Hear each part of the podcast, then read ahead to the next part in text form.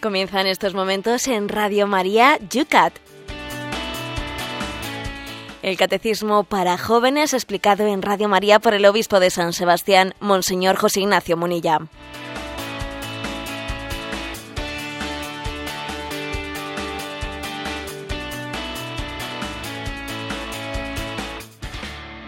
Muy buenos días, queridos amigos del Yucat.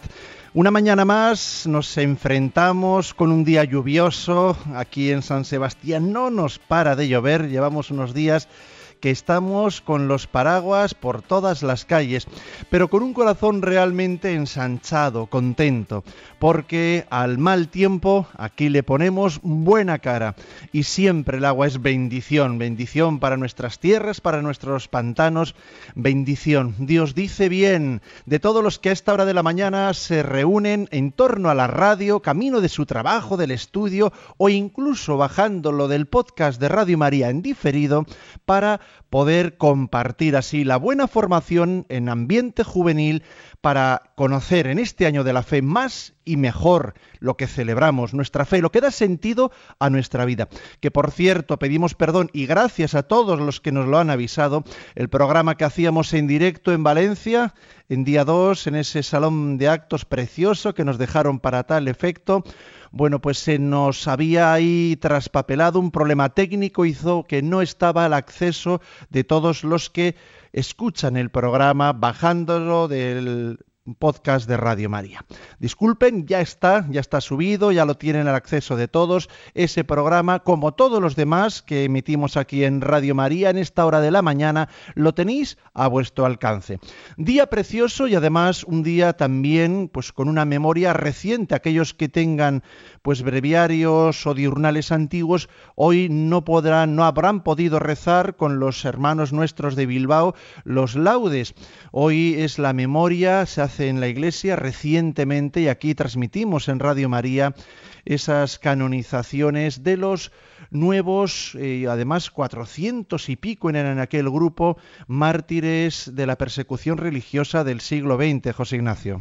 Pues sí, la verdad es que es un día en el que prácticamente todas las diócesis de España tienen hijos, hijos de sus diócesis, entre tantísimos mártires, Además, también decir una cosa, que la próxima plenaria de la conferencia episcopal, que nos reunimos, pues eso, en, dos semanas, eh, también está pendiente de, poner la fecha eh, a, nuevas, ¿no? a nuevas promociones, entre comillas, ¿no? de, canonizaciones de, de, mártires, y la verdad es que es una gran playa de, de mártires la que hemos vivido en el siglo XX y no tenemos que avergonzarnos de ellos y en contra de lo que creen algunos nada tiene que ver con la política o con una iniciativa política, ¿no?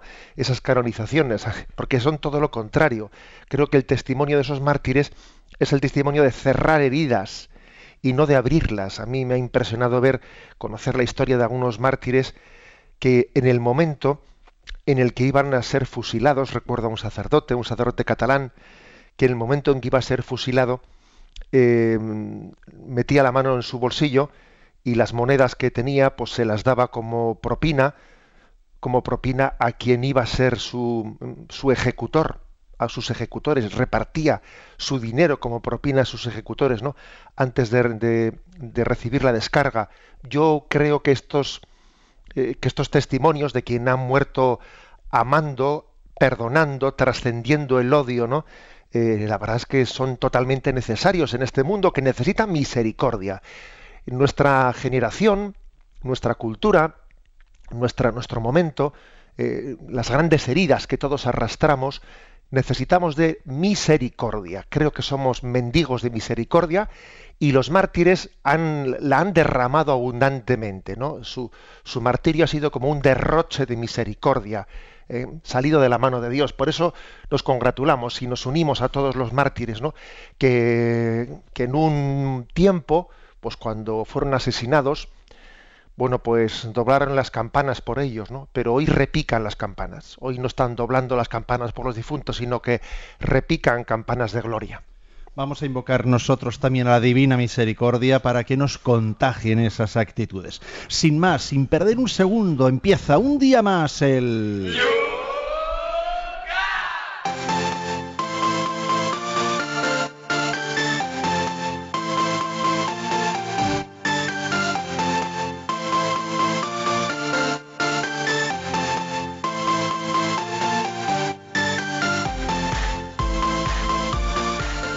comenzamos como todos los días mirando a la jornada de ayer, a lo que quedó en el tintero, a las preguntas que se nos han hecho después de haber escuchado el programa de ayer del Yucat una vez bajado del podcast de Radio María, para los que no pueden participar en directo.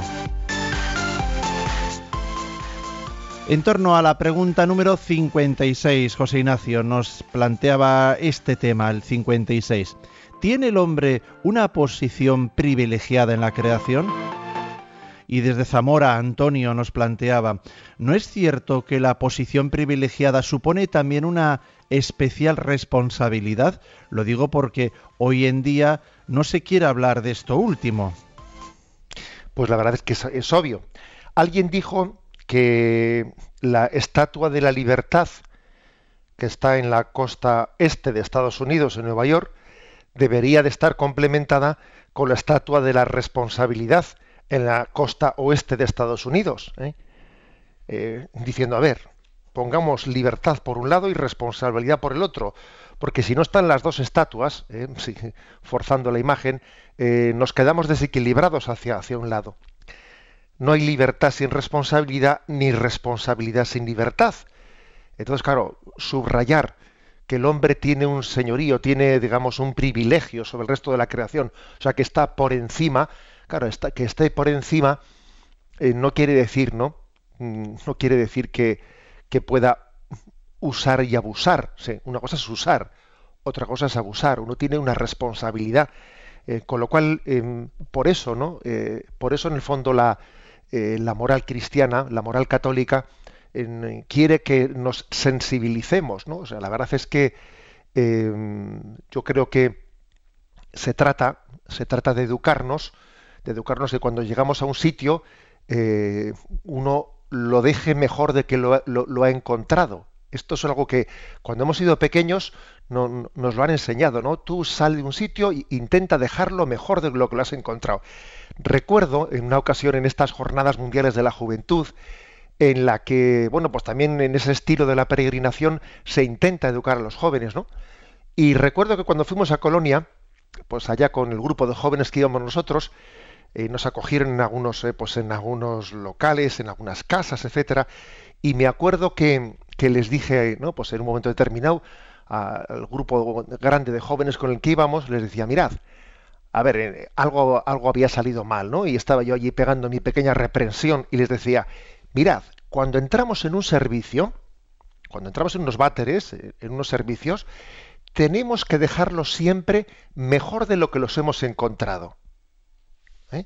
O sea, que, bueno, y me acuerdo que luego, se, a cabo de, unos años, me encontré con un joven de los que había estado en aquella peregrinación y dice, mm, han pasado los años, pero cada vez que entro en un váter, en un servicio, sea donde sea, en un bar o donde sea, siempre me acuerdo de aquello que nos dijiste en Alemania, que cuando salgo de un servicio tengo que dejarlo mejor de lo que lo he encontrado. Y dije, bueno, pues no está mal, para algo sirvió la Jornada Mundial de Colonia. ¿eh?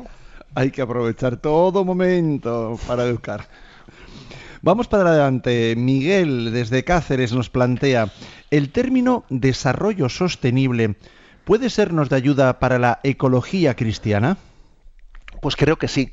Es verdad que el término desarrollo sostenible pues es un término así un tanto moderno, que se ha introducido en el lenguaje político, etcétera, o en el lenguaje también de los, economistas, pero creo que es, eh, un término mm, que tiene eh, pues una conexión importante con la, con la mm, ecología cristiana. ¿Por qué? Porque el término desarrollo sostenible hace referencia a que detrás mío vienen más. ¿eh? Entonces no se trata de que yo, yo, pues, por ejemplo, voy a explotar esta cantera como si yo fuese a ser el último habitante de la Tierra. Perdón, perdón. Es que detrás mío vienen más. ¿eh? Entonces yo tendré que explotar, por ejemplo, esta cantera o esta mina pues no desaprovechando sus recursos, porque sería mejor decir, a ver, eh, en este lugar no sale la piedra como yo quisiera que saliese, pues venga, esto lo derribo y busco otro... No, pero un momento, si tú, si tú vas a desaprovechar todos los filones de la, de la, de la mina o de la cantera, o si tú vas a, por ejemplo, vas al mar y mm, tiras las redes eh, para sacar los peces y, todos los peces que no son del tamaño que a ti te gustaría, ¿eh? pues los tiras los, eh, y, te quedas únicamente con los que en ese momento para el mercado son buenos, esa explotación no es sostenible porque en poco tiempo los bancos de peces mm, los vas a esquilmar. O sea, es decir, desarrollo sostenible es decir, que, no vale con que a mí, a mí me, salgan bien las cuentas este año es que a los que, a los que vienen por detrás también les tienes que facilitar las cosas, explotando las cosas con más racionalidad. Oye, pues a mí si en las redes del barco me salen peces pequeños, también los cojo y los consumo. ¿O qué? ¿O voy a...? No, pues porque también si yo ahora tiro todos los pequeños que ya están muertos y no son... Eh, pues no, no se va a regenerar ese mar, ¿no? Desarrollo sostenible, pues, es pensar en los demás, pensar en los que vienen por detrás. ¿eh? Algo parecido a lo que he dicho antes de, cómo limpiar los servicios, ¿no? pero pensando en la explotación de la naturaleza. ¿eh? Creo que em, hay, un, hay un principio, ¿eh? un principio cristiano, que conjuga mucho con esto de desarrollo sostenible, que es trata a los demás como quisieras, quisieran que los demás te tratasen a ti, o trata a la naturaleza, explota la naturaleza, eh, pensando en los que vienen detrás de ti como te gustaría que hubiesen hecho los que iban delante de ti. Claro, si tú tienes un bosque, eh, un bosque de hayas, un bosque de robles, es porque el que fue antes de ti lo respetó. Claro, si tú te lo cargas, el que viene detrás de ti no lo va a tener. O sea, en el fondo es ese principio evangélico, ¿eh? de no pensar solo en uno mismo. Seguimos con el punto siguiente. Ayer terminábamos el programa desgranando el 57. ¿Cómo se debe comportar el hombre con los animales y otras criaturas? Vamos a ver, eh, nos plantean, por ejemplo, no sabemos desde dónde y con un nick también, por de esos Bellacala. Dice, muchas veces quisiera ser animal porque el que tiene uso de razón hace más daño que el que no lo tiene. Bueno, de este tipo de comentarios han entrado bastantes, me ha llamado la atención. ¿eh? Bastantes comentarios de decir, pero bueno, pero si estamos peores que los animales y si a veces quisiera ser vaca. ¿eh? bien, han entrado bastantes comentarios, ¿no?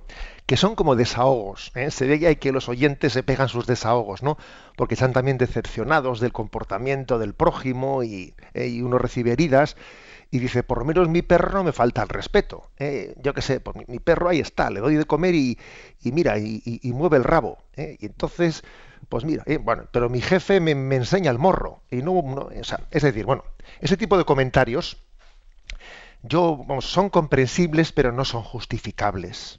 O sea, es decir, no, estamos llamados al amor, estamos llamados a la relacionalidad, y la relacionalidad no la podemos tener con los animales igual que con los hombres. ¿eh?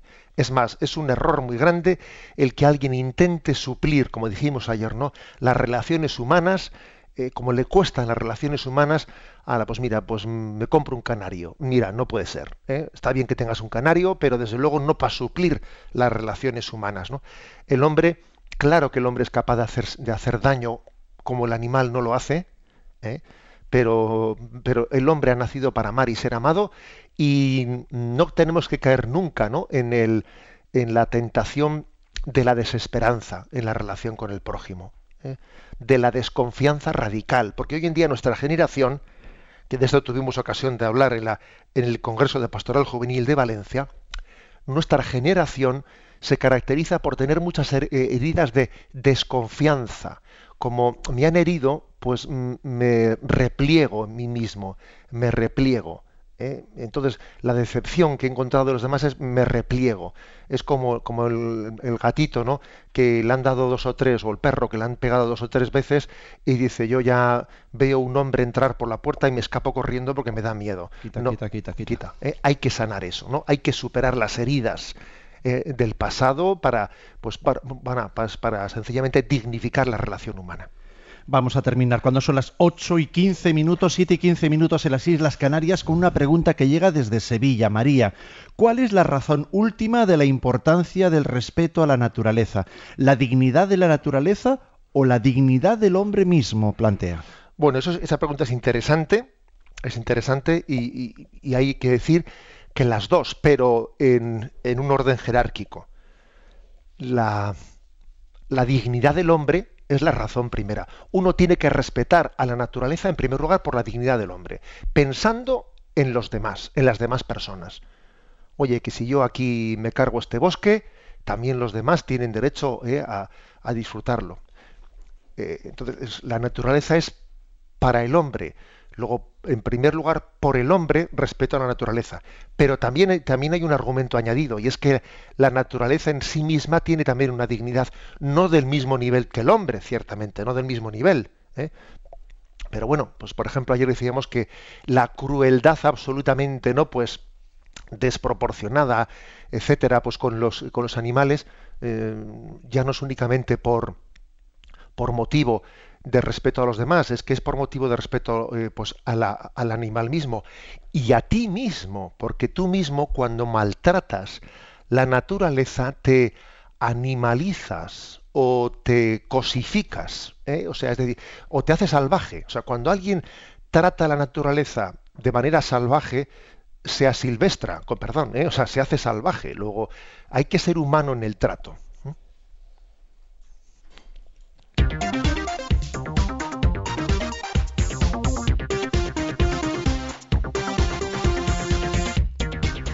Nos vamos con el primer punto para el día de hoy del Yucat. Punto número 58. ¿Qué quiere decir que el hombre ha sido creado a imagen de Dios? Y responde de la siguiente manera. ¿Qué quiere decir que el hombre ha sido creado a imagen de Dios? A diferencia de los seres inanimados, de las plantas y de los animales, el hombre es una persona dotada de espíritu. Esta característica lo vincula más a Dios que a las demás criaturas visibles el hombre no es algo, sino alguien. Al igual que decimos que Dios es persona, también lo decimos del hombre. Un hombre puede pensar más allá de su horizonte inmediato y evaluar toda la amplitud del ser. Puede incluso conocerse a sí mismo con una distancia crítica y trabajar en sí mismo. Puede percibir a otros como personas captar su dignidad y amarlos. Entre todas las criaturas visibles, sólo el hombre es capaz de conocer y amar a su Creador. El hombre está destinado a vivir en amistad con él. Bueno, pues como veis, una, eh, toda una mm, profundización de qué significa eso de que el hombre ha sido creado a imagen de Dios. Eh, existe eh, en Génesis 1, 1.17, no, 1.27, perdón. Y creó Dios al hombre a su imagen, a imagen de Dios lo creó, varón y mujer los creó. Algunas, eh, como el versículo anterior dice, hagamos al hombre a nuestra imagen y semejanza. Y el versículo siguiente dice, y creó Dios al hombre a su imagen, a imagen de Dios lo creó. Bien, eh, por cierto, que el término imagen y semejanza, o sea, el versículo 26 dice, hagámoslo a nuestra imagen y semejanza. Parece que distingue, una cosa es imagen y otra cosa es semejanza. Y en el versículo 27 dice, y lo hizo a su imagen. Eh, ahí ya no dice imagen y semejanza, dice imagen, bien. Con lo cual, en el magisterio de la Iglesia no distingue entre imagen y semejanza, porque como veis en el texto bíblico, pues aúna las dos cosas, las aúna, no las contradistingue, no, las aúna. ¿eh? Lo creó a su imagen y semejanza. Y el versículo siguiente dice, sí, pues sí, lo creó a su imagen. Y ahí ya no distingue. Bueno, pues si no lo distingue, no lo distingue. ¿eh? Lo digo porque la tradición de la Iglesia, pues sí, ha habido algunos padres de la Iglesia que han distinguido. Imagen se refiere a esto, semejanza se refiere al otro. Pero bien, es un poco interpretación personal. ¿eh? En sí, el magisterio por imagen y por semejanza, las dos cosas las aúna, ¿eh? las aúna, las, las, las, interpreta conjuntamente, sin distinguir semejanzas, ¿eh? imagen es esto, semejanza es lo otro. Ha habido padres de la iglesia que han dicho, eh, la semejanza se refiere a la santidad, la imagen se refiere pues a nuestro ser espiritual, ¿eh? a la creación del alma. Bien, como siempre os digo, hay que distinguir eh, entre lo que son interpretaciones de los teólogos de lo que es la doctrina pues común para todos. Imagen y semejanza, el catecismo, el Yucat, por supuesto, pues los, los interpreta de una manera sinónima para entendernos, o por lo menos conjugada, plenamente conjugada. Bien, ¿qué significa, no? Imago Dei, se dice en latín, creados a imagen de Dios, ¿no?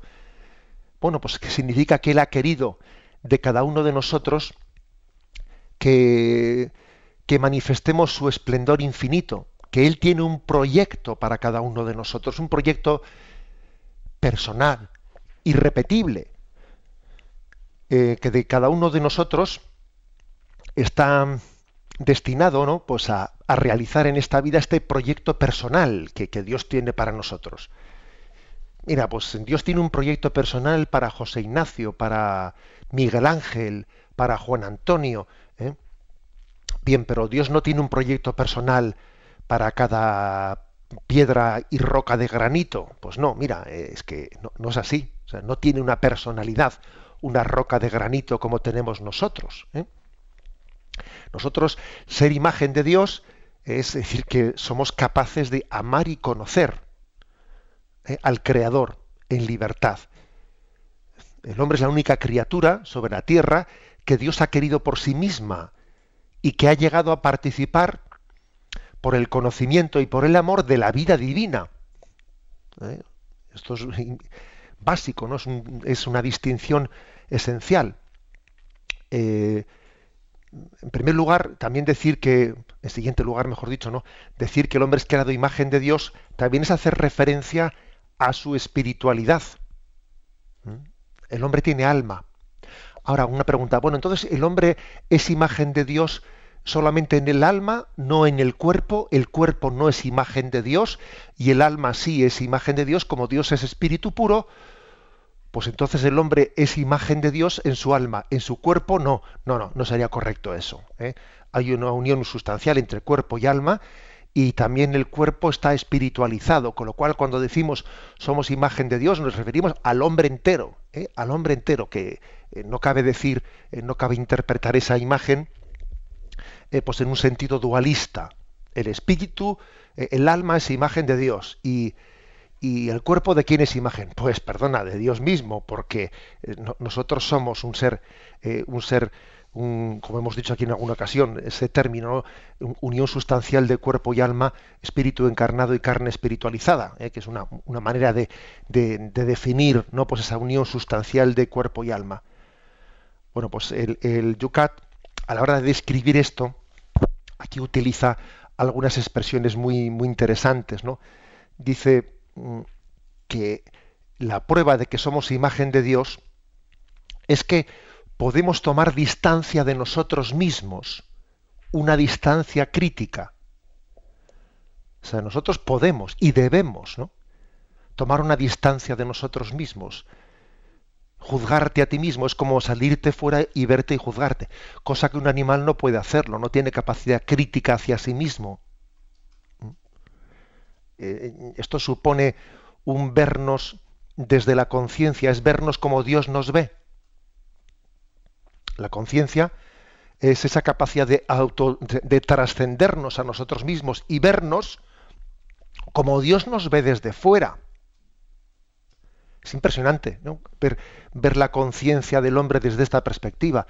¿Qué dignidad tiene el hombre que tiene una conciencia que es como decirle, mira, tú puedes ver, tú puedes conocerte como Dios te conoce, o sea, salir un poco, trascenderte de tus, ¿eh? de tus circunstancias que te limitan y, a través de tu conciencia verte como Dios te ve.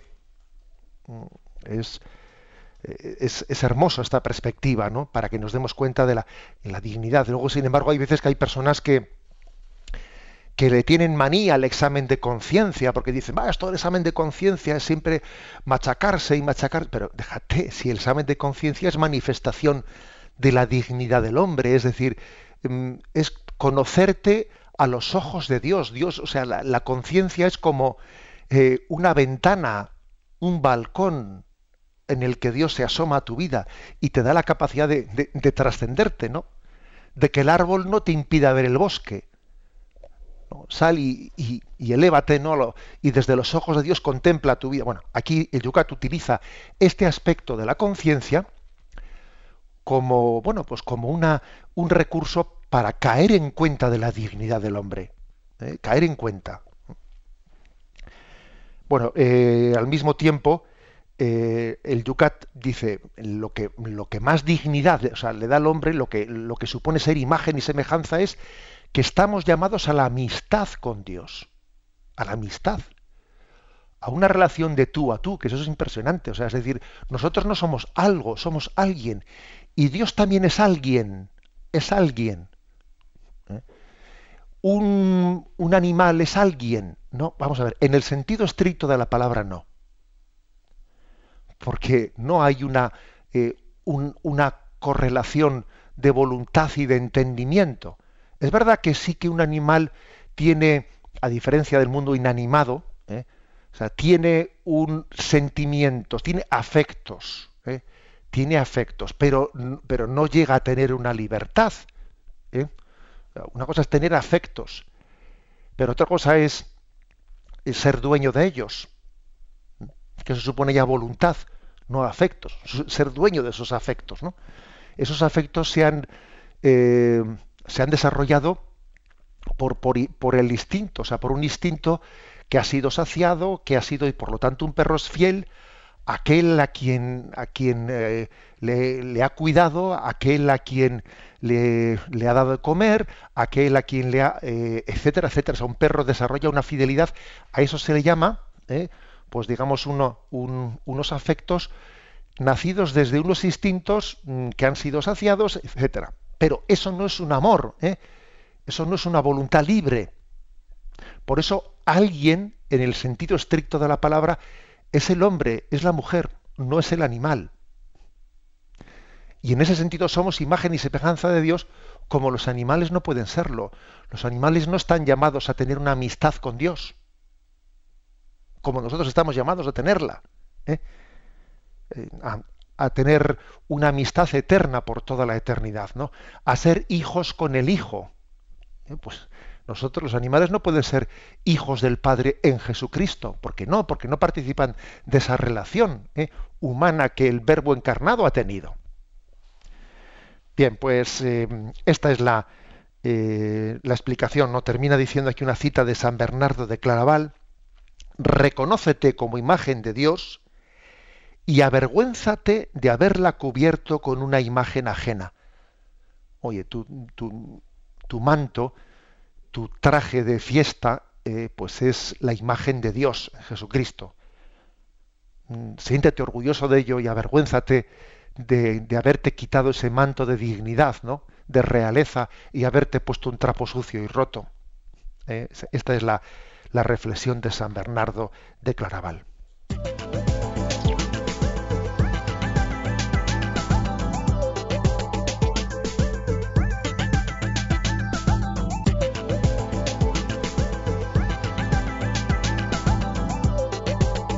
Abrimos nuestras redes sociales, podéis participar, las vías ya las conocéis. En Twitter, arroba obispo munilla. En Facebook, muy fácil de buscar en la página donde planteamos las preguntas de este programa, el Yucat Radio María. Yucat Radio María. El correo electrónico permanentemente abierto, por supuesto, yucat arroba radiomaria.es. Y siempre también tenemos a vuestra disposición el teléfono. Participa llamando al 91 153 8550. Vamos también nosotros a irnos ahora hacia tierras valencianas. Seguimos haciéndonos ecos en nuestro temazo musical del día de hoy. Vamos a escuchar el himno precisamente de ese Congreso Nacional de Pastoral Juvenil que hemos seguido este gran puente aquí en Radio María. Vosotros también seréis mis testigos, mis amigos. Daréis testimonio y seréis mis testigos también.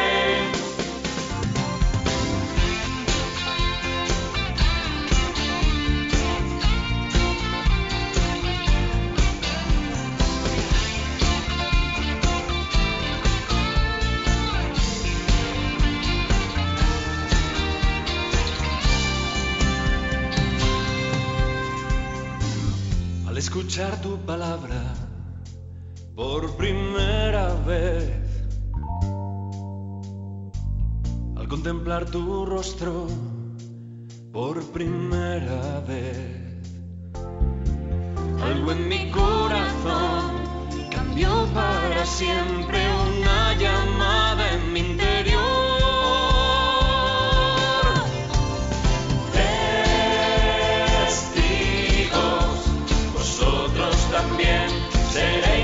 testigos, mis amigos. Daréis testimonio y seréis mis testigos también. Mis testigos. Y al caminar por la vida entre la multitud, pronunciaste mi nombre, dijiste ven. Me hablas al corazón y enciendes el fuego transformado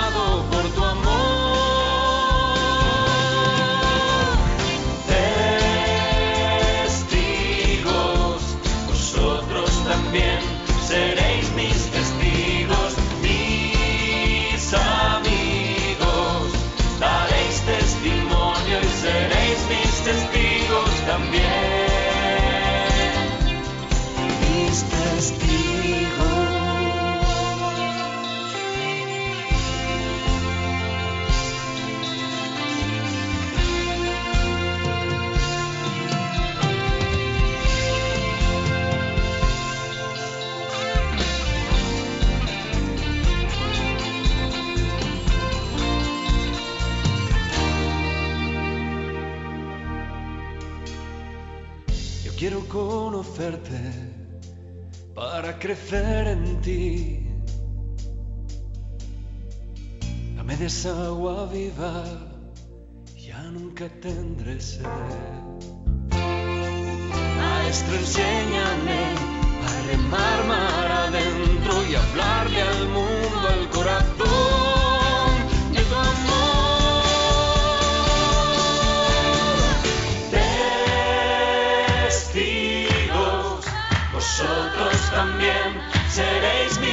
mis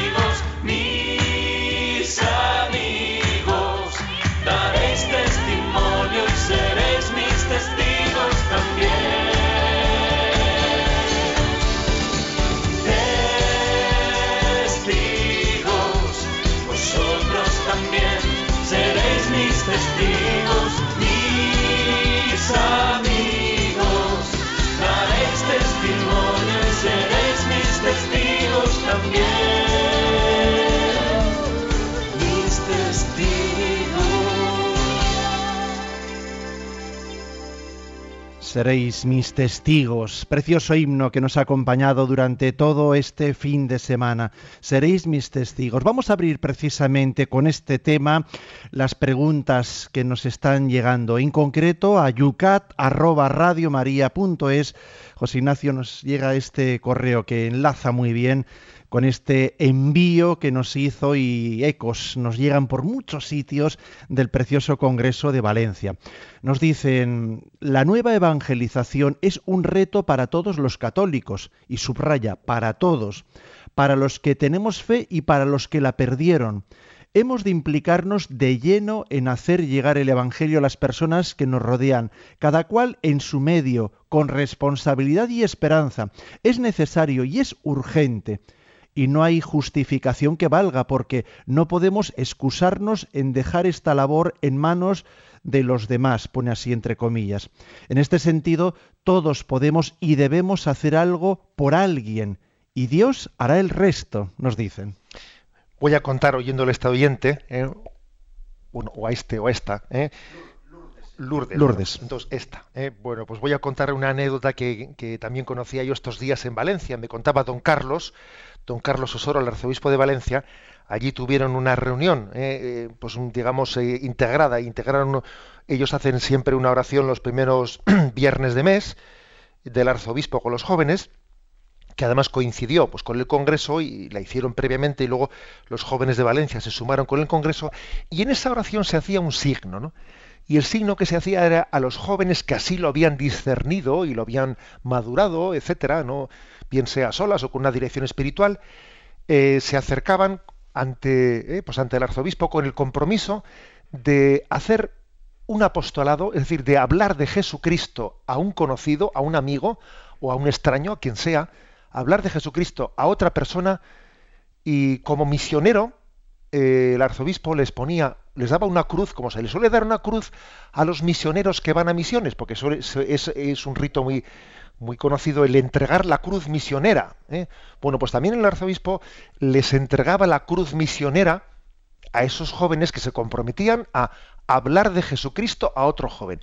Un joven que se compromete a ser cauce, instrumento ¿eh? para que Cristo sea conocido. Y así se acercaban algunos al altar y su obispo les ponía ese, ese crucifijo, ¿no? Me llamó la atención, ¿eh? porque a veces también necesitamos signos visibles para entender ¿eh? qué, es, qué, es, el bautismo, porque eso en realidad todos lo llevamos por el bautismo, o sea, por el bautismo llevamos ese crucifijo en nosotros. El sacerdote nos hizo la cruz y nos dijo, esta es la cruz misionera, vete, lleva la cruz de Cristo, sé su testigo. Bueno, lo que pasa es que a veces lo que, lo que lo llevamos dentro hay que manifestarlo fuera de alguna manera para recordarlo, hacer signos que sean el recordatorio de lo que supone el bautismo en nosotros. Y, y al realizarlo, primero, no solo pensar, no solo pensar que hay que hacer, ¿eh? sino hacer, ¿no? Al hacerlo, eh, bueno, pues que esa cruz que está un poco ahí medio borrada, no, no, en la cruz se, es como si alguien cogiese un rotulador y la remarcase, en el momento en que tú haces apostolado y hablas de Cristo a otra persona, en ti la imagen de Cristo se clarifica. O sea, estaba un poco ahí medio, eh, medio ocultada. Eh, eh, cuando haces apostolado, cuando eres testigo de Cristo explícitamente, para entendernos, entonces la imagen de Cristo que estaba ya un tanto ocultada en ti se, se reforma, se, se visualiza desde Fuerteventura, Claudia. No sé si nos quiere recordar al mundo de los discapacitados. Nos dice así. Quizás no deben de olvidar en este punto del Yucat quienes los comentan que no todos estamos habilitados para relacionarse, pensar, desarrollar habilidades según nuestra naturaleza. Los que no tuvieron la suerte de nacer sanos, con razón o sin, muchos se atribuyen a la suerte, pero es correcto en lo referente a esta cuestión hablar de suerte como si no dependiéramos de Dios absolutamente desde siempre. Entonces los términos para definir que una carencia de salud en estado extremo, ¿cómo se definirá? Entre don y desgracia se hace problemático emitir una definición que concrete unos puntos de vista tan diferentes. Nos da las gracias desde Fuerteventura, Claudia. Pues sí, suponemos que detrás de, esta, de este correo pues hay una persona pues que bien sea por una discapacidad o bien sea por una enfermedad o por lo que fuere, ¿no? Pues vive también, ¿no? Tiene que vivir adelante su forma de ser cristiano pues mm, mm, digamos limitado, no sé si decirle limitado, pero por lo menos sí marcado ¿eh? por unas circunstancias concretas. Eh, mi opinión eso no, no incapacita para el testimonio, ¿eh? Todo lo contrario todo lo contrario. Lo está haciendo ahora mismo en las redes sociales. Sí, sí, es decir, eso, eso no incapacita para ser testigo de Cristo. A ver, incapacitará para otras cosas, pero para ser testigo de Cristo, no. No olvidemos que Cristo siempre fue testigo del amor del Padre. Pero el momento supremo del testimonio del amor del Padre, Cristo lo hizo en la cruz. Cuando tenía sus manos clavadas, cuando tenía sus pies clavados, cuando de allí no podía moverse, cuando humanamente hablando no tenía capacidad de, entonces dio el mayor testimonio del amor de Dios. José Ignacio, te voy a recordar una cosa. Nosotros siendo seminaristas, ¿recuerdas un testimonio de una enferma de Zumaya? Eh, mm, creo recordar, no sé si era Juani. Sí, sí, sí. Eh, algo que nos conmovió muchísimo, ¿no? Y esa mujer no podía salir de su habitación, como quien dice, ¿te recuerdas? Sí, sí. Y un saludo a Juani si nos está escuchando. ¿eh? Pues que es una, pues bueno, pues una enferma que está, lleva muchos años postrada en su, en su cama. Pero voy a poner todavía un caso más evidente, o sea, que ha sido público, publiquísimo. ¿En qué momento de su vida dio un mayor testimonio Juan Pablo II? También. Cuando era un papa radiante en sus, eh, en sus capacidades, en sus dones, y eh, cuando esquiaba, eh, cuando esquiaba, o cuando estaba como un padre, entre comillas, decrépito, llevado en una silla de ruedas. O sea, ¿en qué momento dio mayor testimonio? Yo cuando eh, vimos el momento de la muerte de Juan Pablo II y vimos cómo enseñó al mundo a morir, cómo enseñó al mundo a entregar la vida a Dios sin ocultar su debilidad, sin ocultar su enfermedad, entonces nos dimos cuenta de lo que es un testimonio. Un testimonio no es lucirte tú, sino es permitir que Dios se luzca a través de ti. O sea, así de claro, o sea, no se trata de lucirme yo. Y Juan Pablo II él lo que fue es un instrumento para que Dios manifestase que es bueno y misericordioso y conmovió al mundo especialmente en su muerte y debilidad. No, no, no tanto conmovió al mundo. ¿no? Esto es como yo cuando ocurrió aquella muerte de Juan Pablo II, me atreví a escribir un artículo ¿no? pues en, un periódico diciendo, la muerte de Juan Pablo II ha sido como, como aquel episodio de, de Sansón, ¿no? que el momento de morir no pues fue capaz de, matar a más filisteos que los que había sido capaz eh, de, en todas las batallas de su vida. Algo así, ¿no? Ganó más almas para Dios en el momento de su debilidad y muerte que en todos sus, eh, en todos sus discursos pletóricos de su vida. Luego al oyente me atrevo a decirle, a ver, una discapacidad, una eh, podrá limitarnos eh, para determinadas ah, pues, actividades, pero desde luego para ser testigos de Cristo no. Casi, casi diría yo que para ser testigo de Cristo lo potencia, lo potencia, como la cruz de Cristo es potenciadora, ¿no? Como signo del amor del Padre. Pues a todos los jóvenes y no jóvenes discapacitados que nos escuchan desde aquí nuestro abrazo más cariñoso y también la luz encendida, el ser testigos no se libran también para ellos. Vámonos a atender, José Ignacio, el 91 153 85 50 que nos está atendiendo hoy Cristina. Adelante, Cristina. Buenos días. Pues Lucía de Barcelona nos pregunta cómo pueden purificarse las almas del purgatorio, si por sus propios méritos o tenemos que ser nosotros los que hagamos méritos para ellos. Vamos a ver, eh, eh, las almas del purgatorio se purifican por la misericordia de Dios. ¿Eh? es decir, mm, es verdad que las oraciones de todo, ¿eh? de todo el cuerpo místico de la Iglesia ayudan a esa purificación, ¿eh? pero digamos la purificación tiene como causa pues esa misericordia de Dios que purifica. Aquí en esta, pues en esta antena de Radio María a veces intentando explicar qué es el purgatorio, pues hemos puesto algunos ejemplos como que es eh, la, necesidad de adaptarnos a la luz de Dios, luz purificadora. Nuestros ojos se han, acostumbrado a la sombra y para poder acostumbrarse a la luz eh, necesitan, ¿no? Eh, es también un esfuerzo de purificación para adaptarse a la luz. Bien, es por lo tanto la misericordia y la paciencia de Dios, ¿no? La que, la que, la que es fuente de su, de su purificación, pero es verdad que Dios quiere servirse eh, de toda esa corresponsabilidad del cuerpo místico de Cristo para que los méritos de unos ayuden también eh, a los otros.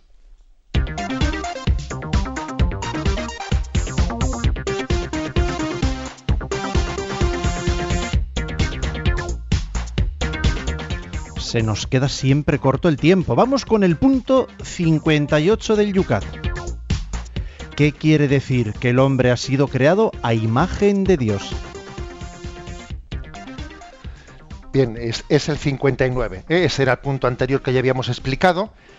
Eh, el 59. Perdón, perdón, perdón, perdón, perdón. si es que no estamos atentos. La pantalla, la pantalla. Tanto Twitter y tanto Facebook. Bien. ¿Para qué ha creado Dios al hombre? Perdón. A ver, dice lo siguiente. Dios ha hecho todo para el hombre, pero el hombre la única criatura querida por Dios por sí misma, lo ha creado para que sea eternamente feliz. Esto lo alcanza conociendo a Dios, amándole, sirviéndole y viviendo con agradecimiento a su Creador. El agradecimiento es amor reconocido. Quien es agradecido se dirige libremente al autor del bien y entra en una relación nueva y más profunda con él. Dios quiere que conozcamos su amor y que vivamos ya desde ahora toda nuestra vida en relación con él. Esta relación dura eternamente. Bueno, es como dar todavía, ¿no? Pues un, un, pasito más a la pregunta anterior de qué quiere decir que el hombre ha sido creado a su imagen y semejanza. Aquí hay una frase del Yucat que a mí me parece que es digna de ser tuiteada. ¿eh? A ver, yo aquí invito a, los tuiteros ¿eh? y a los, a los usuarios de Facebook también a que, a que hagamos una difusión de esta, de esta expresión del Yucat que me parece muy, ¿eh?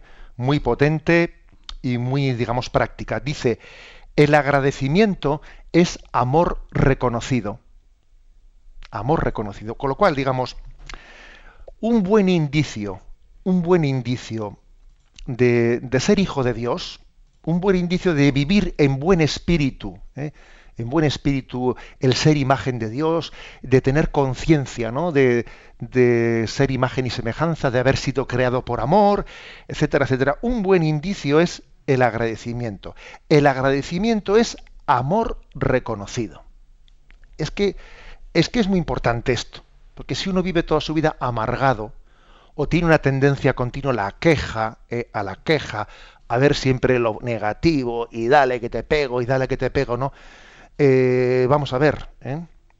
que en el Congreso de Pastoral Juvenil hablábamos de esto y decíamos, ojo con el narcisismo, en su versión de la, de la, eterna queja y pobrecito de mí y todo me toca a mí y dale que te pego, ¿no? Y hablábamos de Calimero, que en nuestros tiempos Calimero pues era aquel patito feo que siempre se estaba quejando de todo y dale que te pego, ¿no? A ver, que tenemos que desechar eso de nuestro corazón. El agradecimiento es amor reconocido y, y somos tan amados por Dios. Hay tantas cosas, ¿no? Eh, que, en las que tenemos que reconocer las huellas del amor de Dios, que tenemos que vivir en un tono interior de agradecimiento, de alegría interior. Mm. Dice, ¿no? Quien es agradecido se dirige libremente al autor del bien y entra en una nueva relación más profunda con él.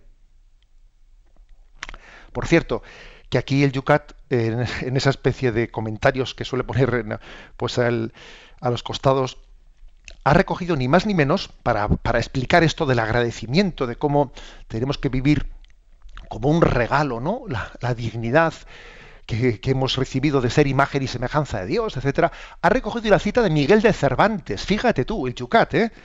Un libro ahí escrito, bueno, pues, pues en Austria. Ha recurrido a ni más ni menos a Miguel de Cervantes, el autor del Quijote, el Manco de Lepanto, que ya sabéis que le llaman el Manco de Lepanto, porque allá eh, la batalla de Lepanto, del 7 de octubre de 1571, pues bueno, pues allí salió herido y, le llamaron el, el, Manco de Lepanto. Bueno, pues, pues fijaros qué cita traen de Miguel de Cervantes para hablar del agradecimiento. Dice, por la mayor parte los que reciben son inferiores a los que dan. Y así es Dios sobre todos, porque es dador sobre todos y no pueden corresponder las dádivas del hombre a las de Dios con igualdad, por infinita distancia. Y esta estrecheza y cortedad, en cierto modo, lo suple el agradecimiento. Impresionante, Miguel de Cervantes, ¿eh? con su castellano del siglo, ¿eh? del siglo XVI-XVII. Eh, dice, a ver, eh, no hay proporción entre el don de Dios y, nuestra eh, y, nuestra mm, digamos capacidad de devolverlo. No hay proporción. Entre lo que Dios te da y tú le puedes dar vamos hay una desproporción pero infinita. Y entonces entonces a ver no decimos que una amistad requiere una cierta igualdad. Entonces vamos a ver cómo salvar esa infinita distancia entonces dice Cervantes no dice bueno esa infinita distancia en cierto modo la suple el agradecimiento. En cierto modo lo suple el agradecimiento. Eh, el agradecimiento es caer en cuenta de que aquí hay una desproporción muy grande. Hay una desproporción muy grande entre lo que Dios me da y lo que yo soy y lo que yo puedo corresponderle. ¿Cómo pagaré al Señor todo el bien que me ha hecho? ¿Eh? Lo que dice ese salmo, ¿no? Pero bueno, entonces, dice, la única manera, dice, ¿cómo pagaría al Señor todo el bien que me ha hecho? Alzaré la copa de la salvación. Es decir, en el fondo, nosotros lo interpretamos como celebraré la Eucaristía, que es la acción de gracias. Es decir, la única respuesta proporcionada al, don de Dios, al don de la creación, al don, de habernos llamado a la amistad con Él, de ser imagen, semejanza suya, la única respuesta proporcionada es la admiración y la gratitud. me admiro, lo agradezco, lo correspondo. Las tres cosas. Me admiro, pero la admiración no me deja únicamente ahí como con la boca abierta, tonta. No, paso de la admiración al agradecimiento. Y del agradecimiento paso también pues al, siguiente paso, que es a, responder a ese amor, ¿eh? a responder a ese amor. Que es, claro, no basta con saber, ni con saber hacer, hay que hacer. ¿eh? O sea, las, las, dos cosas, ¿no? O sea, una cosa es saber, otra cosa es saber hacer, y otra cosa es hacer. Bueno, por eso nos admiramos, agradecemos y respondemos, ¿no? Y respondemos a ese amor con obras de amor, traduciéndolo en pequeñas obras de amor que son las que empapan, empapan toda nuestra vida. Bien, todavía se nos ofrece una cita más ¿eh? del maestro Eckhart, que es un maestro dominico, místico, pues del siglo XIII-XIV. ¿eh? Este sí que es muy anterior a, Cervantes. Y dice él, si la única oración que pronunciaras en tu vida consistiera en un te doy las gracias, sería ya suficiente. ¿Eh? Dice el maestro Eckhart en el siglo XIII-XIV. Si la única oración que pronunciaras fuese te doy las gracias, ya sería suficiente. ¿Por qué quiere decir esto? Vamos, pues lo dice porque vamos a ver, porque en el fondo, detrás de, de ese te doy las gracias, está todo lo demás implícito. Está y te doy las gracias por tu paciencia conmigo, lo cual ya es petición de perdón. ¿Eh?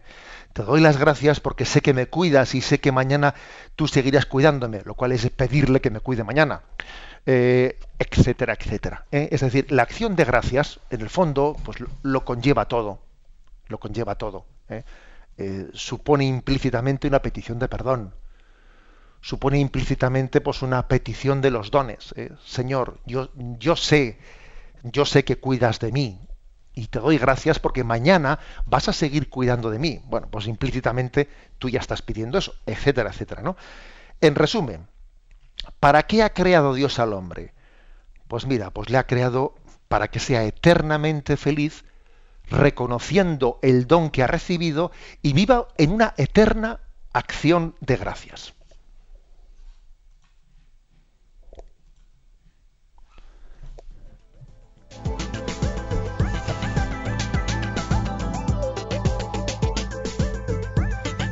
Nos queda muy poquito tiempo, pero vamos a aprovecharlo para algún comentario que nos están llegando. Ya están retuiteando, José Ignacio, en Facebook también. Esa frase ya está ahí danzando de un sitio para otro.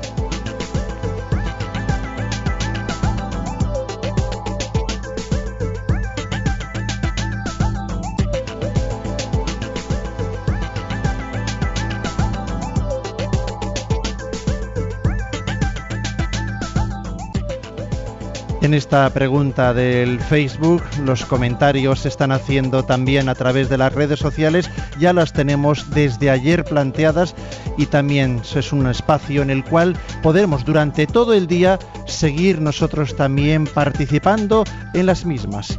Facebook, Twitter abiertos todo el día a través de las redes sociales para que tú también puedas participar en las mismas. Y el correo electrónico, el yucat arroba radiomaria.es.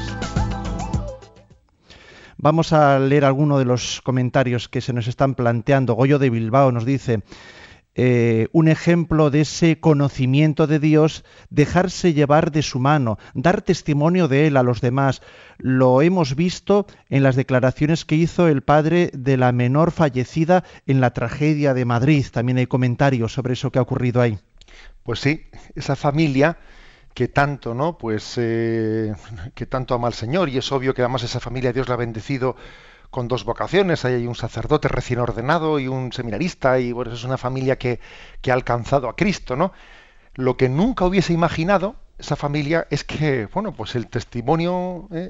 el, momento cumbre del testimonio de su amor a Dios y de su fe en Dios, pues iba a tener lugar pues con motivo de una muerte tan trágica y con motivo de un testimonio, ¿no? Ante, pues ante toda España, un testimonio en que es un momento de gracia, porque es un momento en el que mucha gente se cuestiona las cosas. de decir, pero bueno, pero ¿qué tipo de sociedad estamos construyendo? pero ¿qué le ofrecemos a nuestra juventud, ¿no? Para que sea feliz y para que, o sea, es un momento cuestionador y que en ese momento, ¿no? Pues una familia que ha tenido el fallecimiento, ¿no? De una de una hija mm, que sus padres muestren la confianza en Dios, ¿no? Y muestren diciendo, nos sabemos amados y queridos por Dios y este momento de prueba con su gracia lo lo, recibimos, ¿no? Sin perder la paz interior. Pues es un momento supremo de, de testimonio. Con lo cual, la conclusión es, no sabemos nunca ¿no? en qué momento eh, va, a llegar el momento cumbre de testimoniar nuestro amor y nuestra confianza en Dios. Terminamos con un comentario de Conchi, Conchi Molina, que dice, quien tiene a Dios nada le falta, Él solo basta, Él nos da paz, sencillez, humildad, pero claro, esto no se aprende en un día, es tu amor hacia Él, con mayúsculas, como lo vas descubriendo. Es correcto, monseñor. Dice, yo tengo que decir que el catecismo nos ha ayudado mucho. Dice, viva Radio María y que Dios le bendiga. Ahora, pues muy bien, viva Radio María. ¿eh? bueno, pues estupendo, pues sí, así es. ¿eh? Quien a Dios tiene nada le falta, vamos a quedarnos con Él. Eh, y esta bendición que damos siempre al finalizar el programa es una bendición que nos recuerda pues que Dios camina con nosotros, que Dios nos envía a ser sus testigos y que no es te envío y yo me quedo aquí. No, no, Dios va contigo. ¿eh? O sea, es un eh, el Señor siempre los envió de dos en dos y nosotros siempre vamos acompañados por él. ¿eh? Los puntos de mañana, los puntos de mañana, vamos a ver, son el 60 y el 61. ¿Por qué es Jesucristo el modelo mayor para el mundo? Y el siguiente, ¿en qué consiste la igualdad de todos los hombres? 60 y 61 damos ahora la, la bendición. La bendición de Dios Todopoderoso, Padre, Hijo y Espíritu Santo, descienda sobre vosotros. Alabado sea Jesucristo. Yo les espero. Esta tarde las vísperas las rezamos desde una de mis parroquias, desde la parroquia de Martutene, de una preciosa comunidad en la cual oraremos con todos ustedes juntos. Muy buenos días.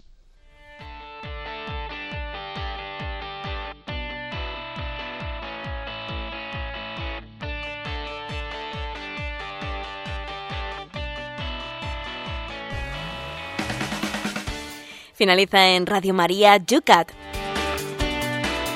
El Catecismo para Jóvenes explicado en Radio María por el Obispo de San Sebastián, Monseñor José Ignacio Monilla.